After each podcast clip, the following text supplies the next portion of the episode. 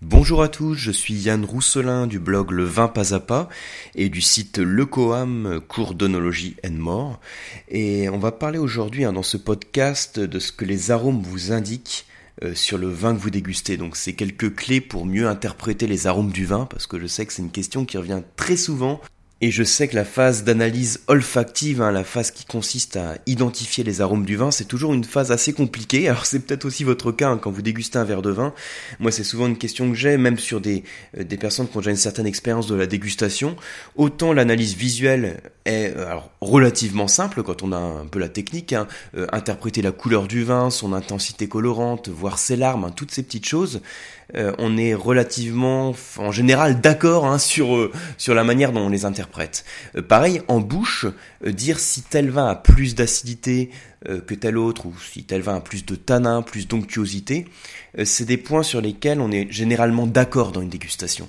Par contre, quand il s'agit de mettre un nom sur les arômes du vin, on a tous une manière différente d'interpréter les arômes, et surtout on est souvent un peu paumé hein, quand il s'agit de mettre un arôme précis. Donc mon but dans ce podcast, ça va pas être forcément de vous aider à mettre un nom sur l'arôme du vin, mais ça va être de faire quelque chose d'un petit peu plus simple, ça va être de se concentrer sur les sensations qu'on peut avoir quand on sent le verre de vin. Donc en général, les sensations sont plus faciles à percevoir, on est plus facilement d'accord hein, sur ce qu'on ressent en termes de sensations euh, que sur les arômes précis qu'on peut ressentir. Et en fonction des sensations qu'on peut avoir, on va pouvoir commencer à interpréter les arômes du vin. Alors c'est un podcast que je vais traiter en deux parties. Hein, parce qu'il y a, pas mal de points, pas mal de petites choses à voir. Et à chaque fois, en fait, je vais faire un zoom sur un aspect, sur, euh, une particularité du vin euh, que peut vous révéler les arômes. Alors, le premier point que je voudrais développer et donc que peut vous révéler les arômes du vin, ça va être la notion de climat.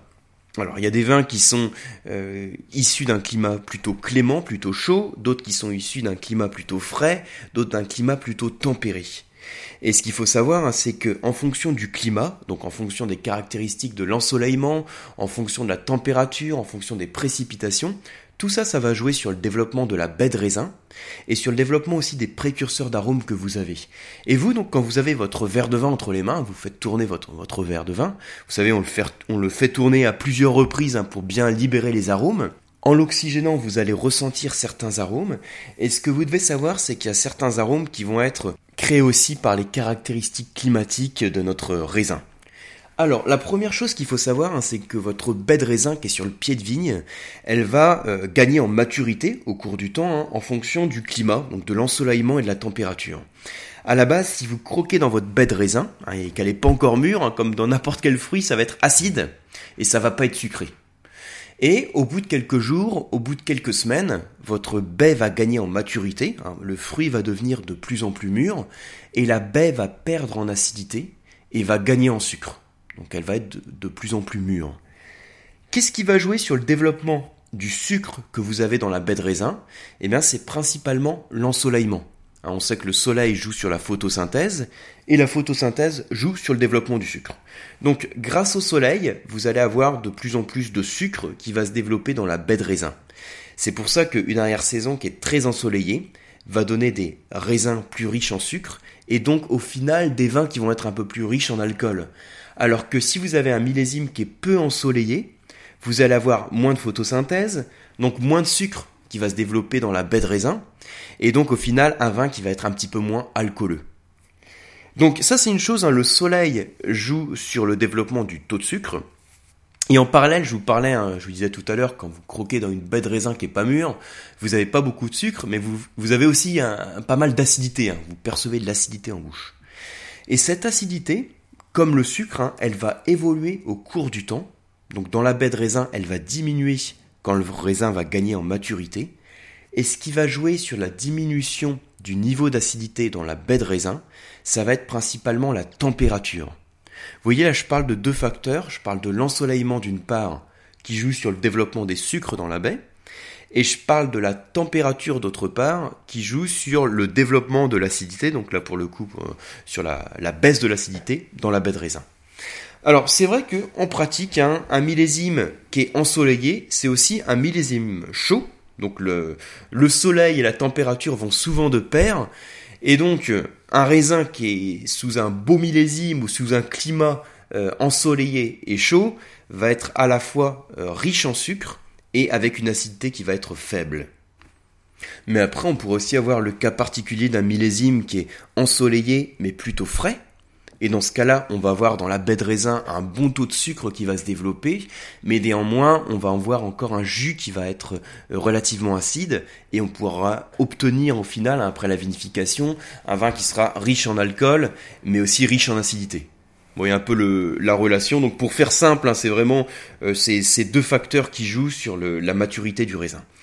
Cette maturité dont je vous parle, hein, qui permet le développement du niveau de sucre, et donc euh, le, niveau d'alcool que l'on va attendre dans le vin, puisque le sucre se transforme en alcool euh, grâce à la fermentation alcoolique. Donc ce type de maturité, c'est ce qu'on appelle la maturité alcoolique.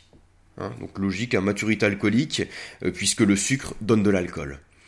Mais il faut savoir qu'on parle souvent de deux types de maturité. Hein. quand vous avez une baie de raisin qui, qui devient de plus en plus mûre, vous avez non seulement cette maturité alcoolique, mais aussi ce qu'on appelle la maturité phénolique.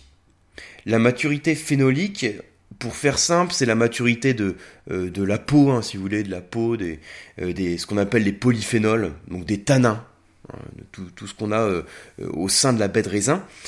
Mais c'est également cette maturité phénolique ce qui va permettre le développement de tel ou tel précurseur d'arômes qui vont, suite à la vinification, donner tel ou tel arôme dans le vin. Donc je ne sais pas si vous avez suivi le, raisonnement que je vous ai donné hein, sur les, les, types de maturité, mais là où je veux en venir, c'est que grâce à l'ensoleillement et la température, donc grâce à un climat qui va euh, favoriser ces deux facteurs, vous allez avoir non seulement une bonne maturité alcoolique, mais aussi une bonne maturité phénolique. Et donc, au final, grâce à cette maturité phénolique, vous allez développer tel ou tel précurseur d'arôme dans votre baie de raisin, qui vont donner ensuite, hein, suite à la vinification, tel ou tel arôme dans le vin. Donc, en gros, pour résumer, pour faire très simple, quand il fait chaud, je peux avoir tel type d'arôme dans le vin, et quand il fait froid, je peux éventuellement avoir tel autre type d'arôme dans le vin.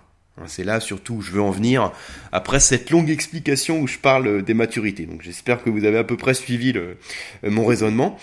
Euh, en gros, ça veut dire que quand vous dégustez un verre de vin qui est issu d'un climat frais, vous allez avoir des types d'arômes qui vont évoquer la fraîcheur du climat.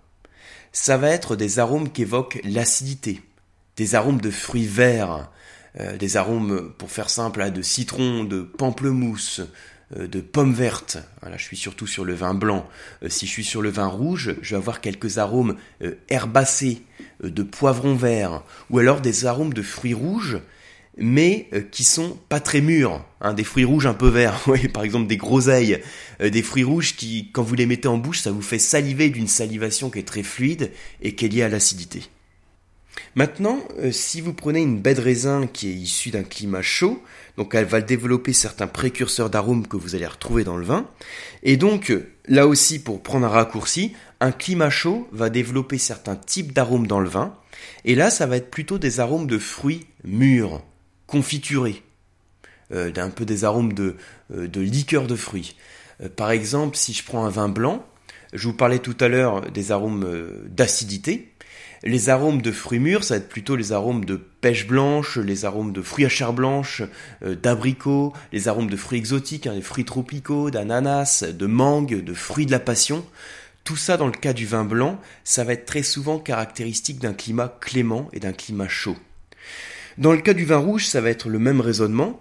On va avoir des arômes plutôt de fruits mûrs. Euh, des arômes, donc euh, euh, bah, je pense par exemple à la liqueur de cassis, à la prune, au pruneau, aux fruits secs. Ça va être vraiment tout ce type d'arômes qui vont être beaucoup plus caractéristiques d'un climat clément. Voilà, donc ça c'est le premier aspect sur lequel je souhaite insister hein, par rapport à la manière d'interpréter les arômes du vin. En gros, hein, imaginez, vous avez votre verre de vin, donc vous, le sentez une première fois, ensuite vous l'oxygénez, vous, le faites tourner dans le verre, c'est ce qu'on appelle le premier nez, puis le deuxième nez, et quand vous l'oxygénez, vous allez percevoir des arômes. Quand vous percevez des arômes qui vous évoquent l'acidité, hein, qui piquent un peu le nez, on peut penser qu'on est plutôt sur un type de vin euh, issu d'un climat frais. Alors que quand vous allez percevoir un des arômes plus caractéristiques d'une maturité qui vont évoquer le sucre, le fruit mûr, euh, la liqueur, hein, vraiment quelque, chose qui va être euh, très riche en, alcool, hein, même vous allez percevoir une forme d'alcool au nez, ça va être plus euh, caractéristique d'un climat chaud. Donc ça, c'est un type d'interprétation que vous pouvez avoir, que vous pouvez utiliser, sachant que comme toujours, je pense que c'est essentiel, c'est hyper important d'avoir un peu toutes ces méthodes, ces petites clés qui permettent d'interpréter le vin, parce que c'est, c'est la base qui permet de, de, progresser. Mais après, il faut aussi être capable de prendre du recul. Hein, ça, je le dis tout le temps. Donc, prendre du recul, c'est parce que euh, le vin, c'est quand même quelque chose de complexe. Il y a beaucoup de facteurs qui jouent. Et quand on interprète euh, aveuglément un vin en se disant tiens euh, je perçois tel arôme ça veut dire que je suis sur tel cépage je sens un arôme qui est très mûr je suis issu d'un climat qui est très chaud etc quand on interprète de cette manière-là, euh, on a souvent de grandes chances de se planter parce qu'il y a toujours d'autres facteurs qui jouent. Mais tous ces facteurs, il y a un moment où c'est presque impossible hein, de tous les maîtriser, et il y a un moment où il faut qu'on essaye d'interpréter le vin. Quand on déguste à l'aveugle, qu'on essaye de tirer certaines conclusions sur le vin qu'on déguste. Donc c'est important d'utiliser ces repères. Donc ça c'est un premier repère que vous pouvez avoir. On pourrait prendre un exemple, par exemple, d'un cépage qu'on va trouver sur plusieurs types de, climats. Euh, si vous prenez le cépage chardonnay, alors c'est un cépage, le chardonnay, qui s'adapte à beaucoup de climats différents. On le retrouve sur des climats frais, mais aussi sur des climats beaucoup plus chauds. Et en fonction du type de climat, il va avoir des caractéristiques différentes. Si vous prenez un, chardonnay donc issu d'un climat frais, donc typiquement un chardonnay donc du nord de la Bourgogne, donc du chablisien, voilà, vous prenez un Chablis. Donc le Chablis, c'est un vin blanc issu du Chardonnay. Euh, typiquement, il a une acidité très élevée hein, quand vous le mettez en bouche. Et au nez, vous allez retrouver des arômes euh, de fruits verts. Vous allez retrouver des arômes de pommes, de pommes vertes, d'agrumes, hein, donc de pamplemousse, de citron, de citron vert, quelques notes végétales qui peuvent vous évoquer aussi le concombre par exemple. Et maintenant, si je prends un chardonnay de climat un petit peu plus tempéré, donc on peut rester sur la Bourgogne, hein. on peut partir sur le sud de la Bourgogne, vous allez dans le Mâconnais. Euh, donc on reste sur la Bourgogne, mais ça commence à sentir un peu plus euh, la Méditerranée, hein. donc on, commence à s'en rapprocher en tout cas. Le climat est plus tempéré.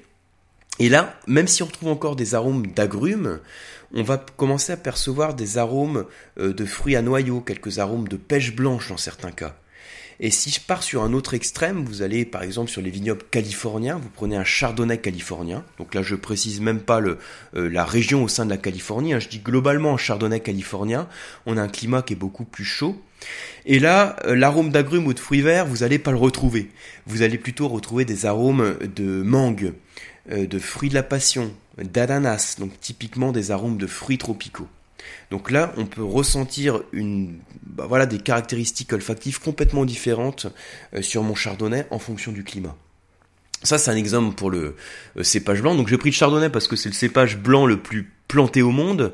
Euh, alors, le plus planté au monde après un cépage espagnol qu'on appelle l'Airen, donc c'est ce qu'on écrit A-I-R-E-N. Euh, par contre, la graine, c'est pas un cépage très connu. je ne sais pas si vous le connaissez. Si vous êtes amateur de vin espagnol, vous en avez euh, sûrement entendu parler. Hein. Euh, donc, c'est un cépage qui est très planté, qui est très productif. Dans la majorité des cas, il donne pas des vins qualitatifs. Hein. C'est des vins simples, sans complexité, sur la fraîcheur, très vif. Parfois, il y a un petit peu de d'effervescence hein, qui reste en bouche pour justement renforcer ce côté, cette fraîcheur. Et c'est quand même un cépage qui est beaucoup moins connu que le chardonnay, donc j'ai pris le chardonnay comme exemple. Euh, je vais vous donner un autre exemple, hein, cette fois sur un cépage rouge. Euh, si vous prenez donc le grand cépage rouge du Bordelais, donc issu de la rive gauche hein, dans le Haut-Médoc, vous le connaissez peut-être, c'est le Cabernet Sauvignon.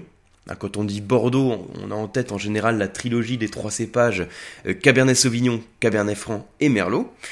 Et donc le Cabernet Sauvignon, il s'adapte aussi à plusieurs types de climats. Alors, climat frais, il va avoir du mal, mais sur un climat tempéré ou chaud, il va, euh, il va pouvoir donner des, vins qui vont avoir des profils différents. Si vous prenez par exemple un Cabernet Sauvignon du Bordelais, ou même de la Loire, on le retrouve aussi dans la Loire, vous allez avoir un côté herbacé qui va être végétal, hein, qui va être assez marqué, c'est des notes de poivron vert. Vous allez avoir également quelques notes de griotte, de fruits noirs, mais vous allez avoir en général beaucoup de fraîcheur que vous allez percevoir au nez en termes d'arômes. Dans ce podcast, on parle vraiment des arômes. Et euh, quelques notes herbacées. Maintenant, euh, si je pars sur un climat qui est beaucoup plus ensoleillé, par exemple, je pars sur la Margaret River en Australie, donc hein, sur, euh, complètement à, l'ouest, hein, sur la pointe ouest de l'Australie. Là, le climat est beaucoup plus clément et je vais plus avoir cette nuance végétale et cette nuance de poivron vert. Je vais avoir des notes de fruits noirs qui vont être encore présentes, hein, des notes de griotte, euh, de cassis, de mûr. Mais là, pour le coup, le cassis va être aussi beaucoup plus mûr. Euh, ça va être plus de notes de liqueur de cassis qu'un cassis très frais. Donc vous voyez, c'est exactement le même raisonnement. Euh, je sens mon verre de vin et c'est euh, plus qu'un arôme, c'est une sensation. Euh, la sensation, c'est soit j'ai une sensation un peu d'acidité, une sensation végétale et je pense à un climat frais, soit j'ai une sensation qui évoque beaucoup plus le fruit mûr, le fruit tropical et auquel cas je vais penser à un climat chaud. Voilà, donc ça c'est la première manière que vous avez d'interpréter relativement facilement les arômes du vin, c'est de vous concentrer sur la sensation que vous avez et pour faire un lien entre la sensation et le climat. Voilà, alors ça, donc c'est déjà assez long en fait, hein. je pensais que ça allait être un peu plus court sur, euh, sur le développement, sur le climat. Donc je vais le traiter en plusieurs podcasts, donc ça c'est la première partie, je sais pas encore combien de parties je vais faire, je vais essayer de pas en faire 36, hein. si je peux en faire que deux ça sera bien. Et parfois je m'enflamme un peu, puis ça dure plus longtemps que prévu, donc euh, ça... Euh, bah voilà, ça, déborde. Mais je vous propose de voir dans le prochain podcast une autre manière d'interpréter donc le plus facilement possible l'arôme du vin et de voir ce que ça peut vous révéler sur le vin, sans passer forcément par la phase précise d'identification des arômes. Voilà, donc je vous dis à très bientôt. Un petit truc aussi, hein, si vous êtes allé au bout du podcast, donc c'est une petite annonce, euh, si vous pouviez prendre le temps euh, de mettre euh, un commentaire sur le podcast sur la plateforme iTunes. Alors je sais pas si vous l'écoutez, enfin par quel biais vous écoutez le podcast. Hein. Je sais qu'il y en a pas mal d'entre vous euh, qui l'écoutent en fait directement sur le blog. Hein, vous allez sur le blog et puis vous euh, vous avez un, petit truc qui permet un petit truc, un, petit bouton, un petit lien qui permet de télécharger le podcast ou simplement de l'écouter. Mais je sais qu'il y en a d'autres qui l'écoutent sur leur smartphone ou qui l'écoutent via iTunes. Et euh, pour être bien classé sur iTunes, euh, ce qui est important, c'est d'avoir aussi des bons commentaires. Et j'ai bah, jamais communiqué là-dessus. Hein. donc si vous avez le temps de, euh, de mettre un, un, bon commentaire dessus, ça me permettra d'être bien classé dans les podcasts. Voilà, donc je vous dis à très bientôt et je vous remercie d'avance.